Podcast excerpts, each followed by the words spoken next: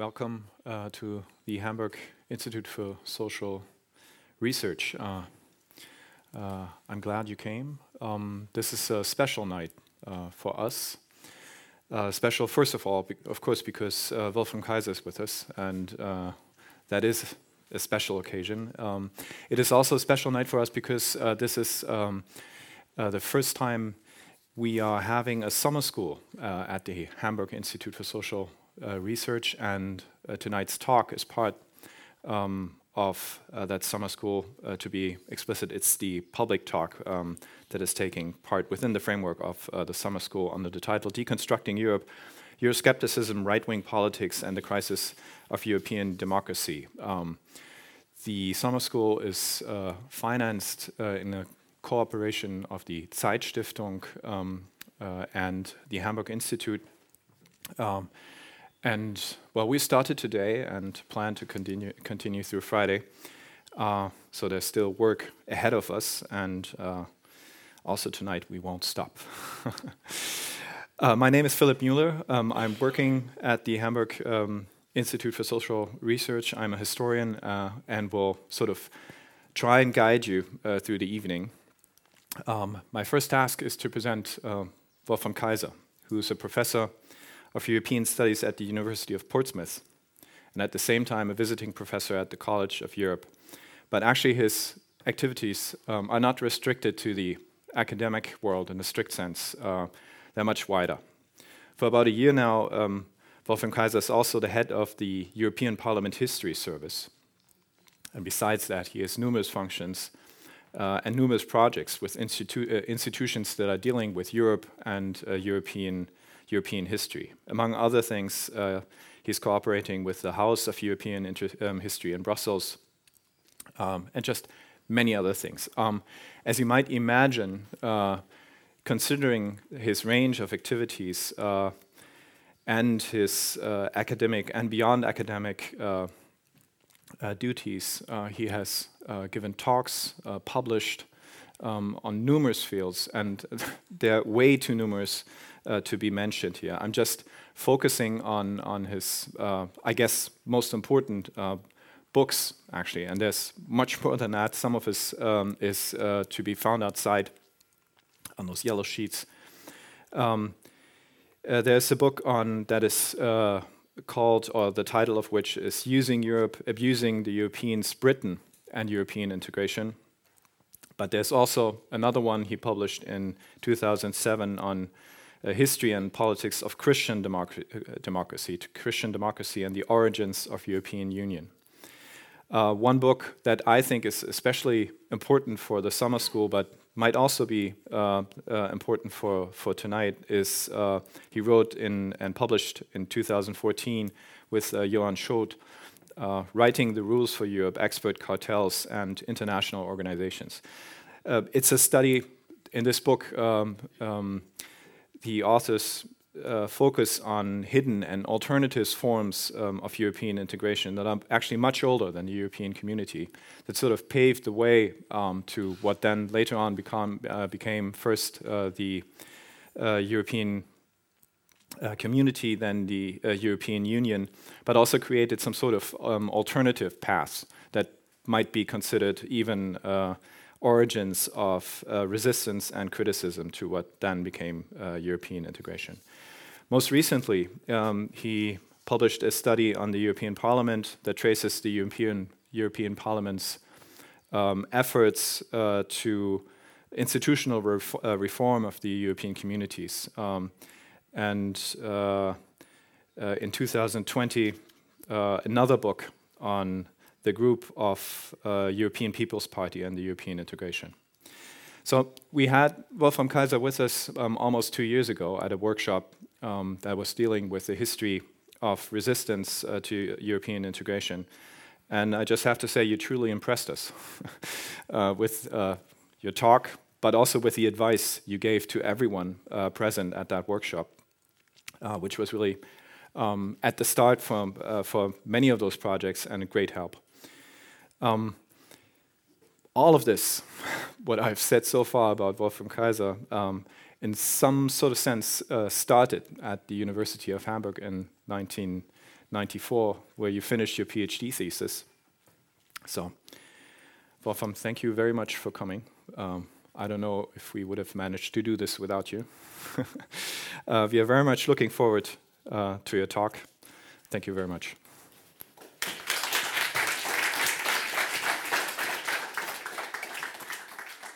Well, thank you very much to Philipp Müller and everyone else from the Institute here for inviting me. It's my pleasure to be here tonight and to share some ideas on European integration uh, with you in historical perspective. Uh, I have a long attachment to the city of Hamburg because as a child we usually went to Hamburg uh, once or twice a year because we had relatives here. And I guess I'm the only one as a result who is a fan, in as much as I'm a fan of anything of both the Hamburger SV and St. Pauli. This is, of course, completely impossible in Hamburg, but it's possible if you come from a small other Hanseatic city, Lemgo, which is where I was born and grew up. And then later on, towards the end of my MA studies, I actually came to Hamburg and also did my PhD here with a, a, supervisor based at the University of Hamburg, although I actually spent most of my time at the University of Edinburgh in Scotland during that period. So that's one reason why I'm always happy to be back in Hamburg, but also for the same reason that you've already mentioned, which is that my first, uh, my first contact with your institute, although of course I knew a lot about it before, was two years ago in conjunction with the start of your project, as you've just pointed out. And I really enjoyed the working atmosphere at this institute, which of course is very highly interdisciplinary. My own position at my university is for European studies, so that's deliberately interdisciplinary on the borderline between contemporary history or history in a longer term perspective as well, and the social sciences. I'm actually based in the Department of Politics and International Relations, not history.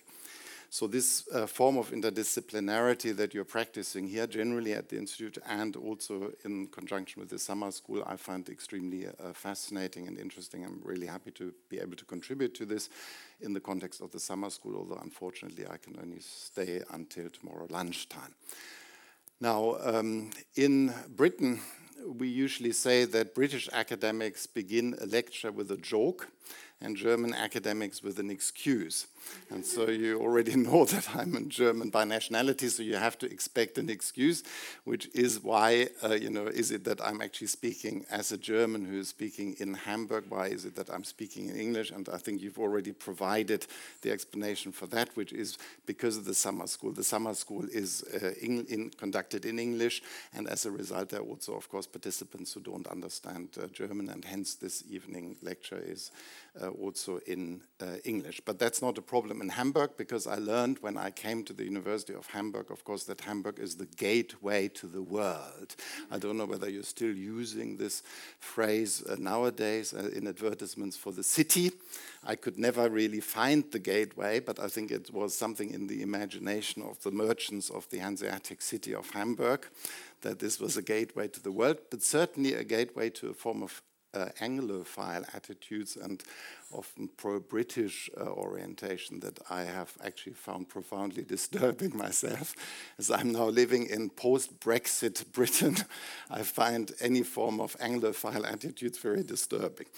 But um, Today I'm going to talk about contesting European futures, jiu-jitsu, and I will try to explain this in a minute, of course, between Europhiles and Eurosceptics in the past.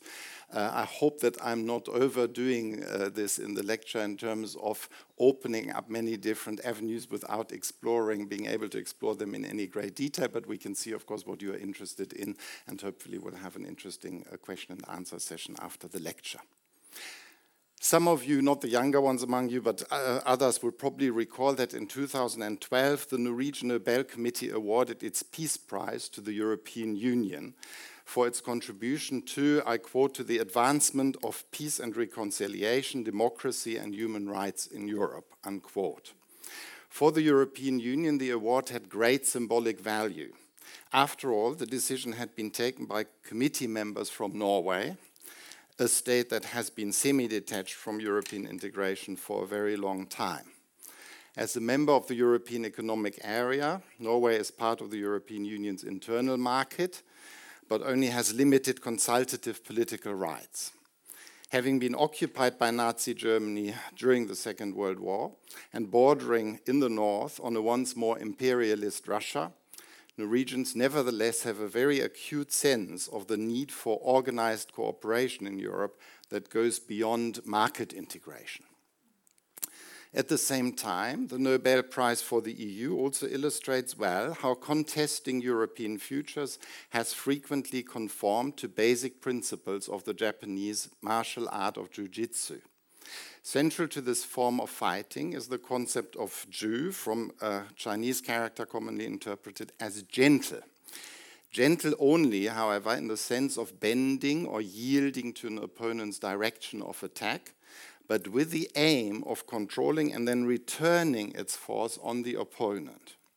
In our case of political contestation, to use pro integration narratives on peace, democracy, and welfare, as in the case of the uh, Norway's the Norwegian Co uh, Committee's award for the European Union, uh, and welfare gains against the European Union. So to turn the pro-integration narrative against the European Union. Thus, Nigel Farage, who was working towards Brexit at that time, dismissed the Nobel Prize award, countering that the EU, by, I quote, taking away nation-state democracy, by attempting to impose a new flag and a new anthem, is very likely to cause a series of mini-civil wars, unquote. Similarly, Rassemblement National in France, the former Front National, places the European Union in a historical narrative of wars among European countries, I quote, often linked to tendencies to establish empires by subordinating and denying national realities, unquote. And Björn Höcke, the German far-right politician from the Alternative for Germany party, has demanded the dissolution of the European Union as a threat to German and European ethnic homogeneity that he defines as a precondition for peace and welfare. Exploring connections between Europhile and Eurosceptic actors and narratives and how they contest Europe's future or futures has several heuristic advantages. First, it allows us to overcome a simplistic understanding of Euroscepticism that is still latently there in some of the literature about Euroscepticism as degrees of nationalist rejection of Europe. In fact, the far right often actively supports alternative forms of what my colleague Richard McMahon has called Alt Europe, a European civilization organized through intergovernmental cooperation and inspired by Christian conservatism and Islamophobia the kind of Europe, in other words, that among others Viktor Orban and Vladimir Putin also ostensibly at least advocate. Secondly, exploring such connections also makes it easier to understand how the dynamic interplay between Europhiles and Eurosceptics actively influences the positioning and arguments of far right politics that contest the present day EU. Daniele Pasquinucci, an Italian colleague, has demonstrated, for example, how Italian technocratic and political elites for a long time narrated EU membership as a welcome external constraint, welcome external constraint to strengthen fiscal prudence, facilitate economic reforms, and transform an inefficient Italian state. More recently, Italian Euro populists who emerged following the collapse of Christian democracy and the renaming of the neo fascist party in the 1990s have turned this story on its head, however. They now allege that Brussels is dictating terms to a subservient Italy that needs to be liberated from the control of an overbearing imperial center, Brussels. In my lecture, I will explore the dynamics between Europhiles and Eurosceptics in their contestation of Europe's future or futures in the past, in an attempt to provide a long term perspective on Euroscepticism, right wing politics, and the crisis of European democracy, to use the title of the summer school. I will do so in three steps, exploring one particular dimension of these dynamics in each of the three sections of my lecture. The first section will focus on the growth of the transnational politics of regulation in Europe since around the middle of the 19th century. I argue that this form of transnational politics was predominantly a pragmatic response to functional cross border challenges of industrialization and proto globalization, which deliberately depoliticized issues. This cooperation was designed to strengthen the individual and collective capabilities of states or nation states to address common problems, not to challenge a state centric Europe. In the second section, I sketch how federalist in post war Europe, post Second World War Europe, pushed for a common European political Überbau, to use Marxist terminology admittedly very loosely. They deliberately politicized functionally motivated cooperation to address cross border challenges, chiefly through the creation of supranational institutions, a common legal system, and symbolic politics.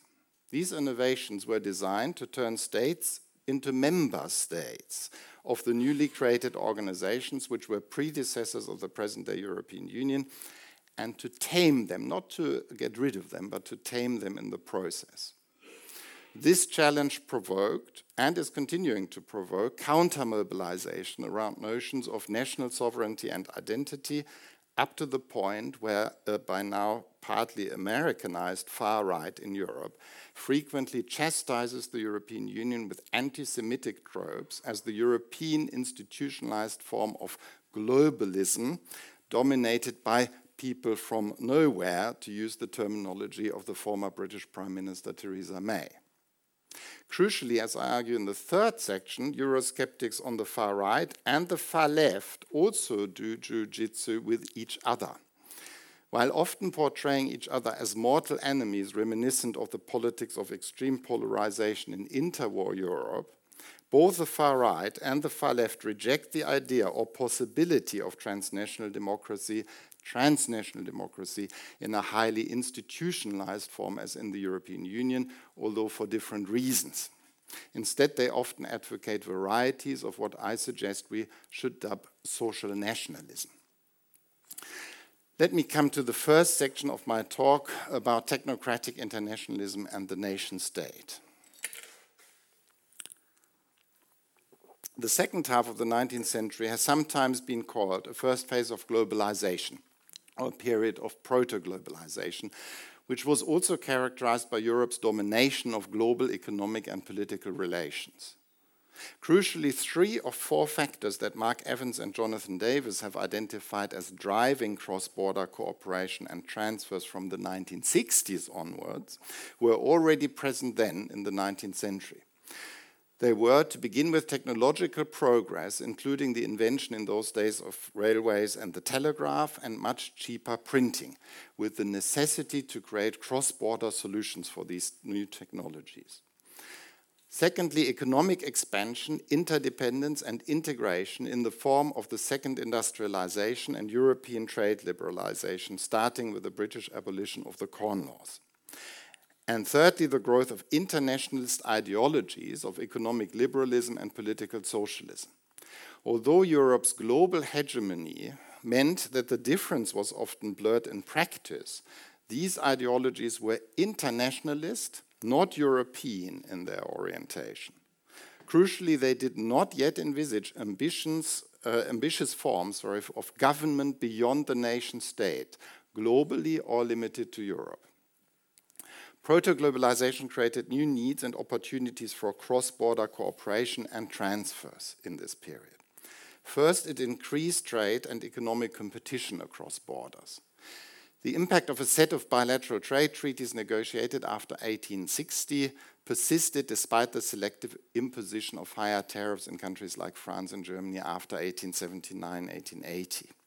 In these circumstances, national competitiveness was increasingly seen as depending on future proof institutional arrangements, whether in company law or tariff policy or education, for example. The adoption of successful institutional arrangements in turn depended on efficient, if not necessarily representative, let alone democratic, political systems and administrations that were capable of learning from practices abroad.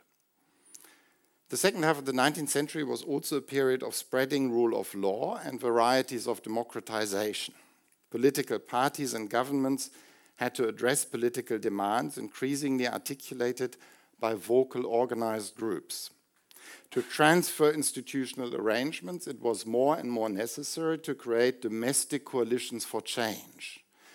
In the case of the British National Insurance Act of 1911, to give you just one example, which partially imported German social insurance legislation, liberal politicians Lloyd George and Winston Churchill, yes, he was a liberal in those days, had to maximize domestic political support by legitimizing the proposed measures through several fact finding missions to the German Reich.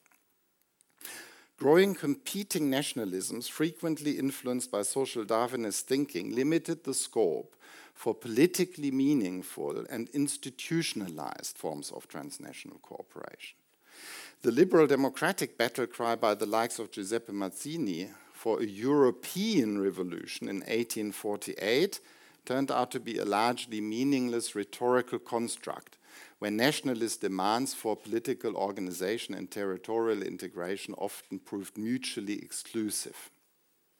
For the progressive political forces in the 19th century, Europe was never more than a loose notion transnational solidarity among political groups or social classes as a result was extremely limited and only articulated by outsiders when the First World War started in 1914. At the same time, for those on the political right protecting a variety of old orders, Europe was little more than the natural, from their perspective, the natural civilizational center of the world and a space for competitive great power politics. Even in times of competing nationalisms, however, transnational cooperation became quite pervasive, but in the form of what Johan Schot and I, you've referred to the book that we published in 2014, have called technocratic internationalism. This was cooperation across borders focused on addressing functional technology related issues which experts sought to wrest from the control of foreign ministries. These ministries, also the technocratic internationalists believed, were dominated by thinking in terms of what political scientists would now call a zero sum game. That is, forms of negotiation where one partner can only gain at the expense of the other. New technologies in transportation, like railways and telecommunications, like the telegraph and telephony in particular, required common decisions, for example, on technical standards and infrastructures. Modern experts with scientific knowledge, like engineers, believed that through networking and deliberation, they would be able to identify po optimal policy solutions for these issues. For example, for the issue of the type and size of the gauge for a European railway system, to give you one example. Technocratic internationalists had a strong preference for informality, with only the final output of their cooperation or cooperation, such as a technical standard, put down on paper in a form that all participants would then treat as binding. In our study, we found that their preference for informal cooperation equally shaped international organizations that were legally, strictly speaking, intergovernmental and based on an international treaty like the Postal Union, for example, or voluntary transnational in nature and based on the informal cooperation of businesses and their representatives, like the steel cartels that emerged in the early 1890s. Moreover, the spatial scope of these organizations could be regional, European, or global, depending on the nature of the functional issue at stake. Crucially, technocratic internationalists never intended this form of functional cooperation to establish any form of political authority of a transnational European nature. A young Frenchman, Jean Monnet, sought to create such a political authority for the first time during the First World War in the form of the Allied Maritime Transport Council set up by the United Kingdom and France with the later participation of the United States and Italy to allocate shipping tonnage, Allied shipping tonnage, more effectively to shorten the war. In this and similar associated organizations, Monnet, Arthur Salter as the British representative, and other leading officials aimed for a high degree of autonomy for themselves to overcome national government resistance against what they defined, they, the experts, defined as the overall collective interest of the Allies. Legally, however, their secretariat remained subordinate to an intergovernmental council of ministers.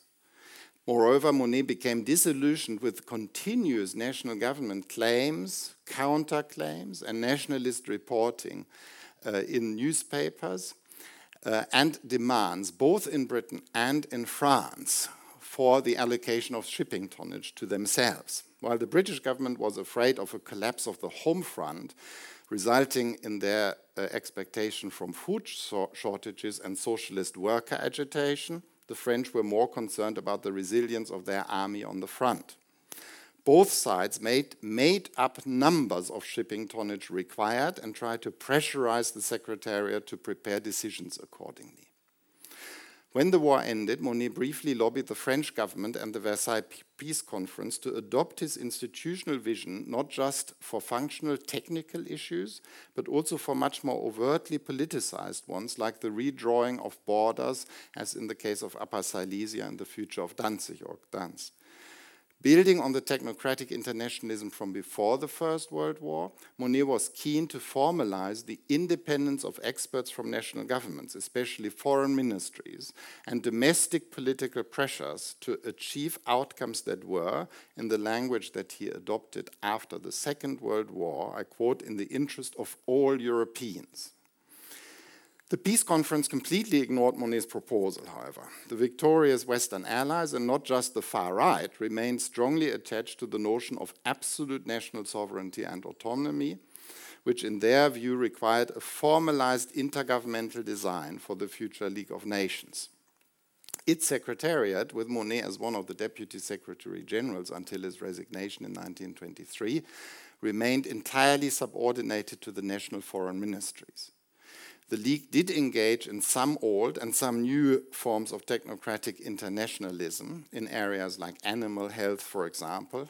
Viruses were around in those days already, but without any independent political authority as envisaged by Monnet.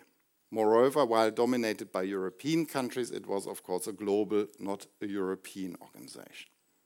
Thus, throughout the second half of the 19th century and the interwar period, the dominance of nationalism and national power politics, as well as the absence of any kind of institutional setup with claims to exercising political authority, independent political authority, guaranteed that the far right did not contest technocratic internationalist cooperation.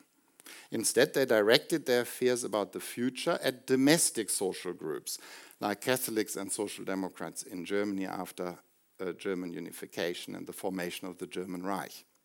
They also projected them onto imagined, allegedly or potentially powerful global actors like Jews or Asians in the form of the proliferating anti Semitism and yellow danger discourses around the turn of the century. Let me now come to the second section, which is about the supranational challenge to the nation state after 1945. Although it had its origins in interwar Europe, the Federalist movement, as it formed after the Second World War, threw down the gauntlet to the nation states and their domination of Europe. Many leading politicians from the center left to the center right joined the associated organizations including prime ministers, foreign ministers, and party leaders, as well as transnational party organizations that had sprung up after the war. Many participated in the Congress of The Hague in May 1948 to deliberate the future of a more highly institutionalized form of Europe that would tame its future member states to prevent national conflicts and increase the welfare of its citizens. The Congress discussed ideas how to create an organized Europe that would be competent to exercise political authority.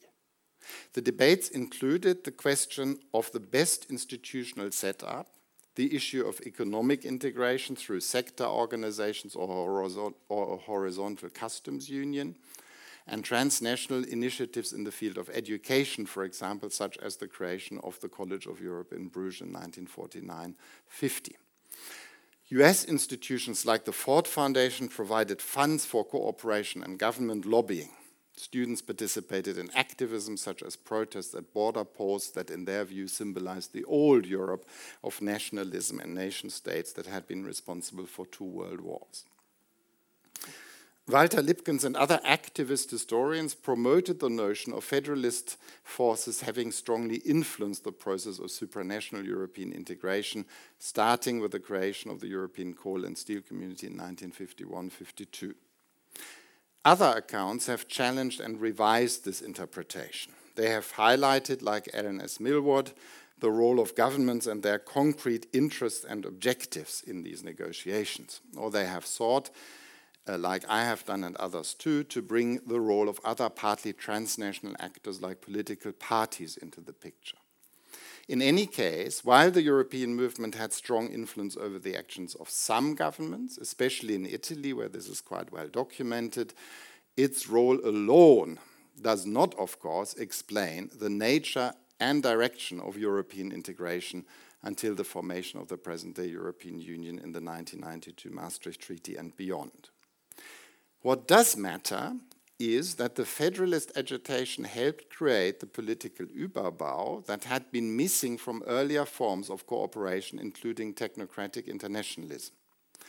Crucially, functionalists like Monnet, who preferred governance, if you like, governance by experts as opposed to government by the people, had to ally themselves with this new agenda of the Federalists. His original Schuman plan did not foresee either a Council of Ministers or a Parliament.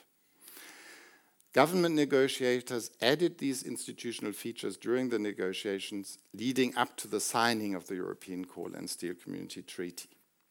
Moreover, when they negotiated the European Economic Community Treaty during 1957 58, which strictly speaking is really the main legal predecessor of the European Union nowadays, they took from the 1954 European Political Community Draft Treaty, the first uh, draft constitution, if you like, for Europe, the provision for a directly to be elected European Parliament an innovation with potentially far reaching effects, despite the institution's initially very limited control powers and the absence of budgetary or legislative powers, two core powers, of course, of any national parliaments in democracies. Over time, the present day European Union has developed into a political system with many features of a federal state. They include the sole competence of the European Commission to initiate legislation, although the practice of initiating legislation also involves the parliament and the member states as well. There from the beginning. They also comprise the direct election of the European Parliament since 1979 and its evolution into a co legislator alongside the member states in the Council. In fact, the Parliament itself played a crucial role in driving this process of integration and transformation of the EU into a quasi federal system forward. It did so especially by developing a strong narrative about the alleged democratic deficit, not originally a far right or far left narrative, but the narrative of the unelected parliament already in the 1960s of the European community.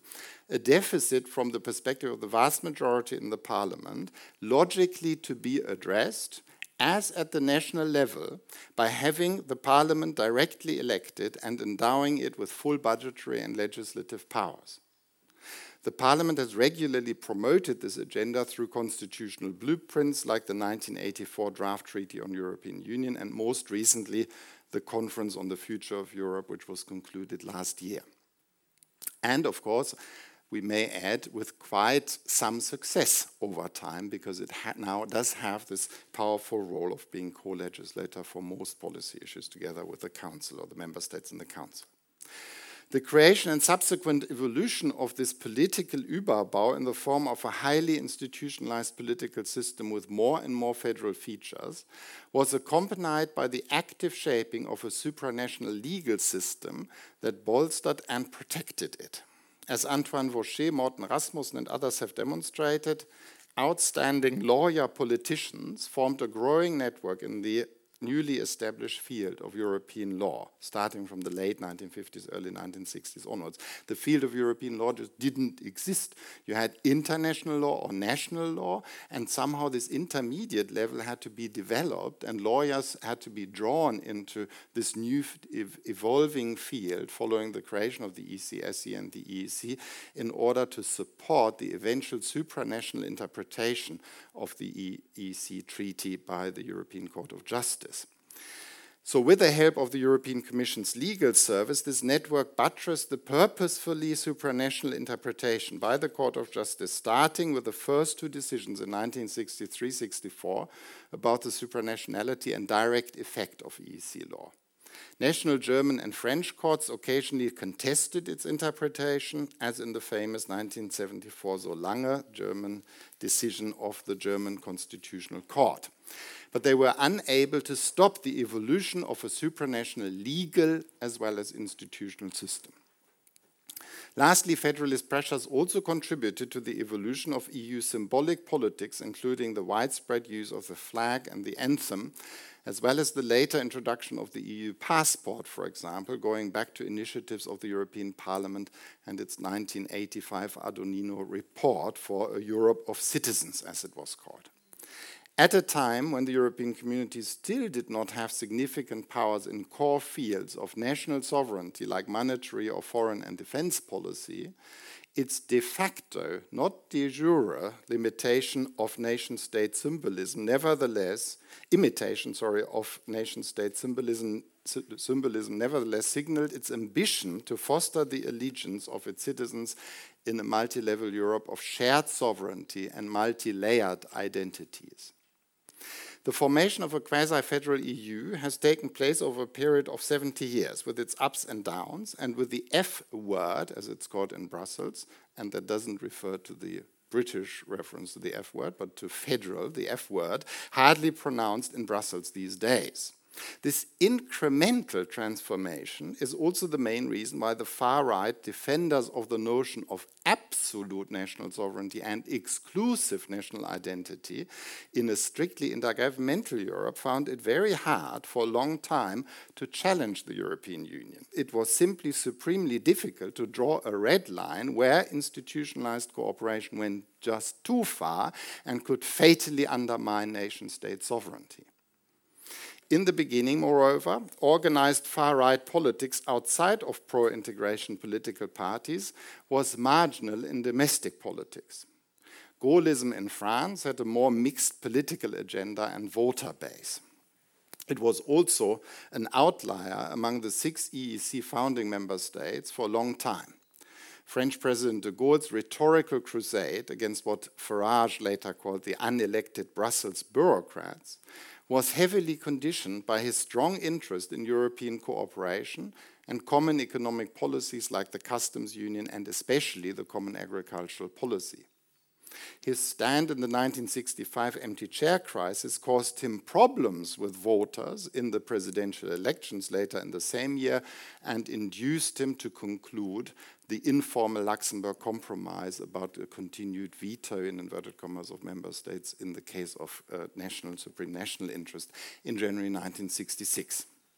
Similarly, the Conservative Party in England, which now does appear in large measure a highly radicalized nationalist far right political party, still saw major benefits in community membership in the 1980s and 1990s.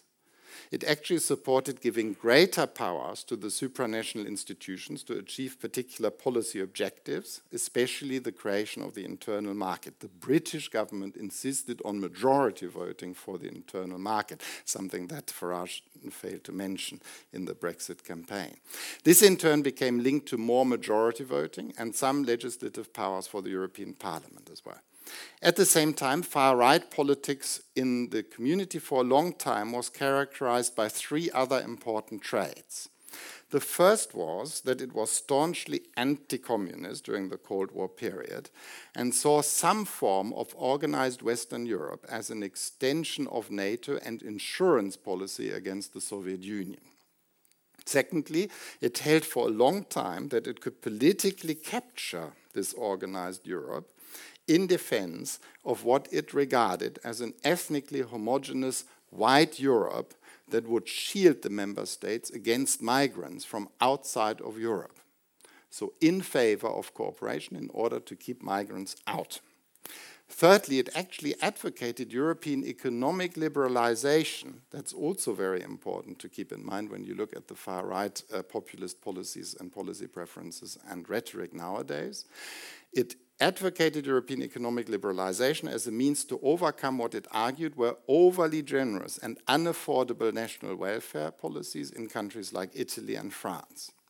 These were also the three main reasons why the Italian neo-fascist and the French Front National were in this sense in the 70s and 80s conditionally pro-European roughly until the end of the Cold War. In historical perspective, therefore, we can see that far-right politics is not by nature anti-European.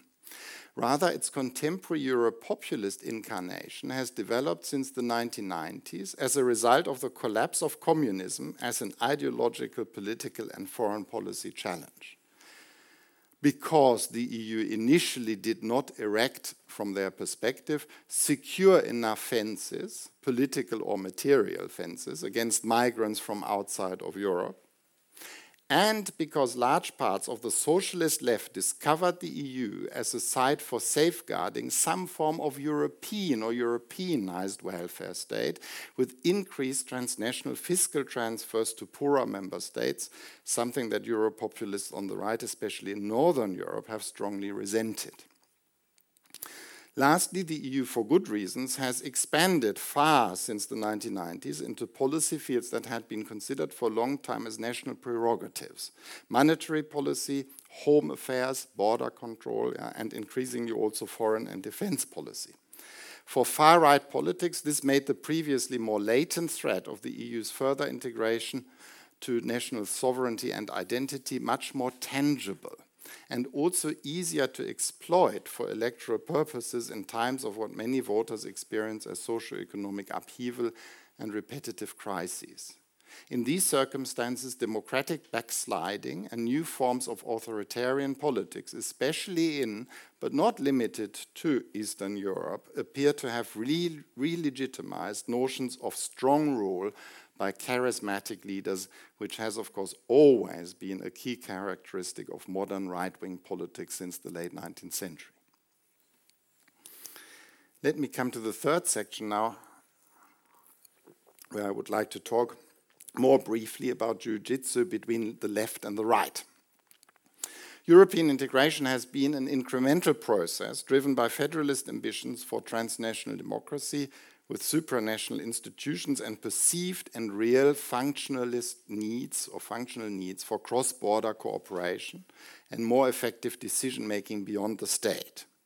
To paraphrase the British Labour Eurosceptic Barbara Castle's quip about Britain and Europe, despite the occasional controversial national referendum, we have bored ourselves all the way into the quasi federal contemporary European Union.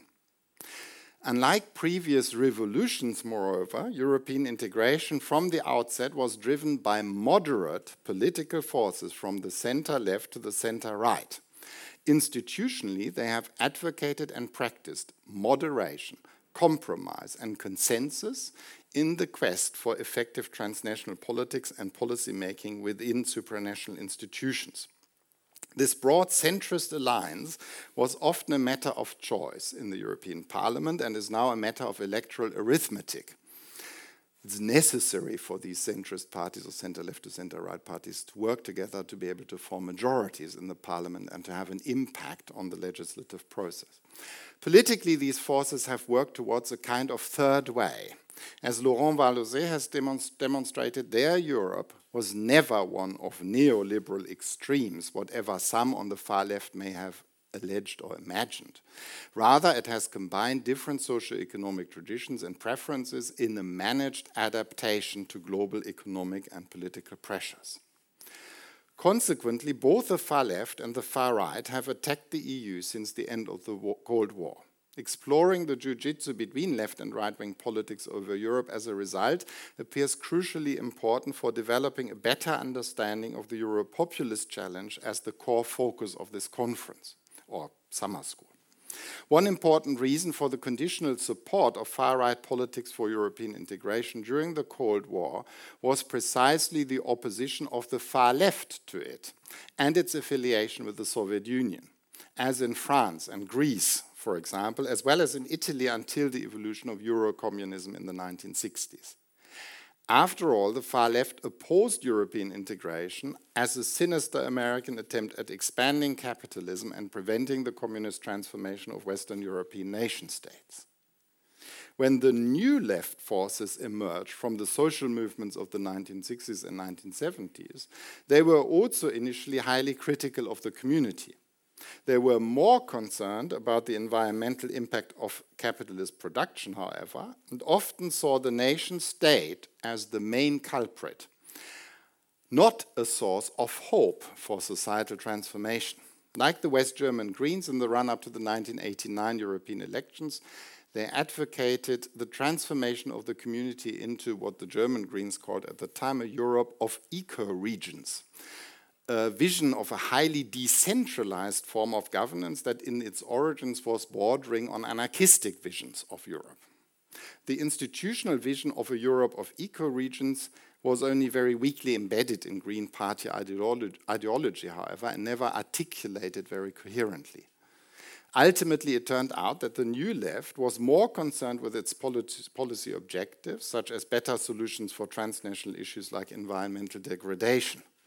This preference eventually proved reconcilable with the mixed federalist functionalist paradigm in the EU and was perhaps most clearly articulated by the German Green Party Foreign Minister Joschka Fischer in his speech at the Humboldt University in the year 2000. Euro-communist and new left parties making up to the EU, reconciling themselves to the European Union, helped transform it into a suitable target for the Euro-populist right in post-Cold War Europe progressive political forces, loosely defined, seemed intent on hollowing out the nation state from below as well as from above, effectively making common cause with regional nationalisms, as in Catalonia or Scotland, for example. The Euro populist right now began to see and present the EU as a framework for open borders, uncontrolled immigration, and the dilution, in their view, of Europe's ethnic homogeneity. Lastly, the Europopulist right moved to distance itself from its older preferences for European market integration as a means of combating an allegedly inefficient and overbearing national welfare state. Instead, as in Italian narratives, the Euro-populist right now alleges that the EU's socio-economic policies are geared towards protecting the interests of transnational pro-globalization elites at the expense of their nationals, who are portrayed as the victims of EU-level liberalization policies or fiscal transfers, depending on whether you're in the north or the south. This last shift towards what I would call a form of social nationalism rejects notions of transnational solidarity outright and demands the repatriation of powers and policies to protect the welfare of national citizens. It is at this point that the Europopulist right meets those sections of the far left who have failed to reconcile themselves with the idea of the EU as a transnational democracy with a quasi federal political system. This realignment is most clearly visible in France since the 1992 Maastricht Treaty referendum. In their self declared quest for protecting the French against an overbearing EU, both Marine Le Pen and Jean Luc Mélenchon converge on social nationalist demands and deviate mainly in terms of their attitudes to migrants. The de facto rapprochement in Germany, which I think we are seeing ha is happening now, beginning to happen now, between the likes of Sahra Wagenknecht and Björn Höcke on socio-economic policy matters, to give just one other example as I'm speaking here in Germany, seems to mimic these patterns of ideological and electoral alignment and competition. In this scenario, pro-integration elites advocate transnational democracy with supranational institutions as the desirable or only realistic format for cooperation in Europe in the light of functional policy challenges and foreign policy threats like Putin's Russia. Euro-populist elites oppose this Europe in the name of the people who allegedly require their protection with social nationalist policies at the nation-state level. Already in interwar Europe did the far left and far right thrive on this kind of polarization. This time, however, their similarly uneasy alliance opposes the idea and practice of transnational democracy as opposed to the attack on national democracy in interwar Europe. To conclude, uh, in my lecture, I've tried to sketch, and I understand very broadly, sketch uh, the evolution of connections between Europhile and Eurosceptic mobilization and narratives over time. The 19th century and interwar Europe largely saw functional forms of European cooperation intent to depoliticize transnational issues and to strengthen the capacity of the modern state or nation state to address them. These issues mostly derived from technological innovations in transport and telecommunications. Crucially, the formal intergovernmental or informal voluntary business dominated forms of cooperation similarly lacked any ambition to exercise political authority. As a result, the far right did not oppose such forms of cooperation. After the Second World War, however, Federalist mobilization formed an uneasy alliance with neo functionalists like Monnet and their preferred governance practices. Federalists were for government by the people in a supranational Europe with a directly elected parliament, and functionalists for governance by experts bypassing member states, in particular foreign ministries, as allegedly obsessed with securing national gains at the expense of others.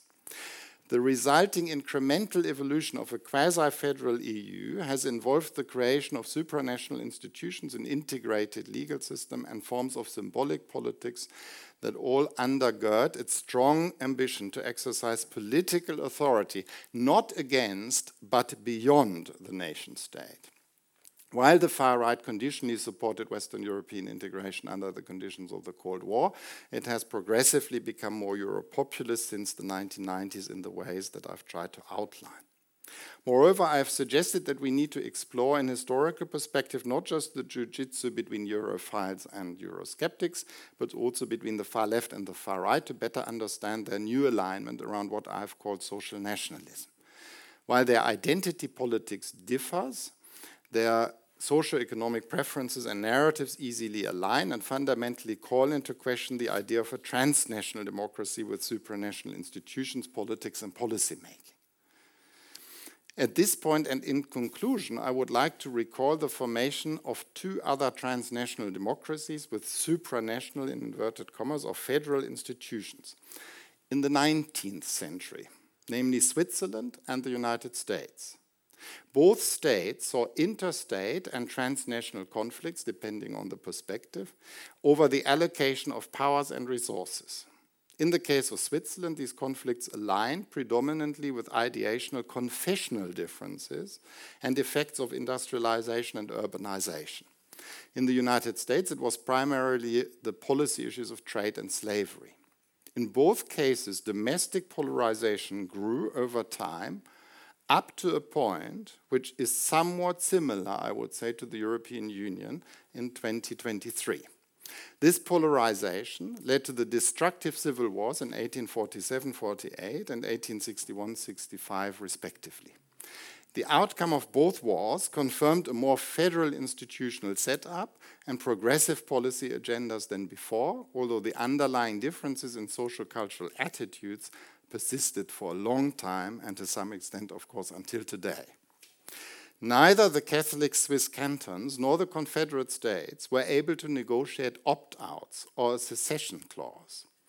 The EU has used opt outs since the 1970s to keep member states inside the EU and to facilitate further integration in the Lisbon Treaty, on the initiative of the British Labour government, the EU also integrated the leave option to avoid extreme polarization and much more dramatic interstate or civic conflict, let alone civil war, as imagined by Farage, whom I quoted at the start of my lecture.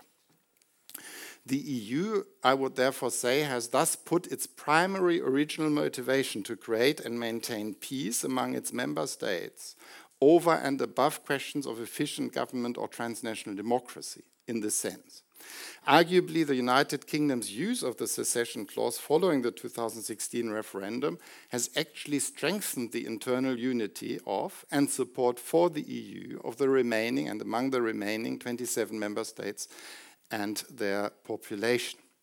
This is a union, moreover, that despite its many weaknesses has actually shown great and for many, I think, surprising resilience in the face of domestic polarization, democratic backsliding, the COVID 19 crisis, and growing external threats from brutal dictatorship like Putin's Russia and Xi Jinping's China.